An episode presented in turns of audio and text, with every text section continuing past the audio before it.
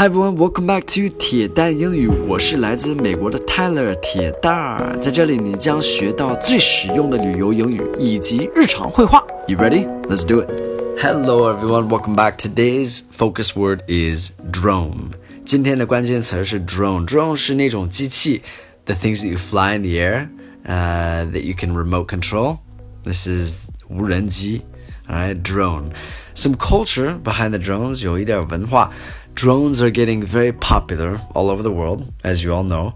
And actually, the Chinese drone is the most popular one. DJI 大疆大大疆，这是最有名的，我自己都有一个了。Flying restrictions though are less in the West than there are in China, I think. Um, but you still need to be very sensitive to people's privacy when using them. So, um, 你知道，在中国飞那种无人机的话，是就是每每一个区、每一个地方都限制高限高，有的有的地方也不能飞。在美国比较少，但是也得对这种人的隐私比较敏感吧。So you have to be really careful, especially when you have a camera. All right, let's look at today's dialogue. 咱看一下今天的对话。 Any way we can get the drone up there? A bird's eye view of this spot would be sweet. We can try, but I think there are flight regulations in this area. So, any way we can get the drone up there? So, 有没有任何方法能把这个无人机飞到那边去 ？so up there 就是上面，这他们肯定是看什么，呃，高楼或者是什么山。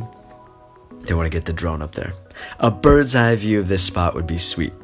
Okay, bird's eye view is like the 角度 from an from a bird's eye. Now, I think that is 鸟看图还是鸟，不是鸟脚，是鸟看什么呢？Bird's eye view from the the the view from the eye of a bird. of this spot 这个点 would be sweet. Sweet 是甜的意思，但是前两天也学到这个单词了。Sweet 就是很酷、很牛。We can try, but I think there are flight regulations in this area. 我们可以试试，但是我觉得这边是有航拍这种限制，有限 in this area，在这个地区。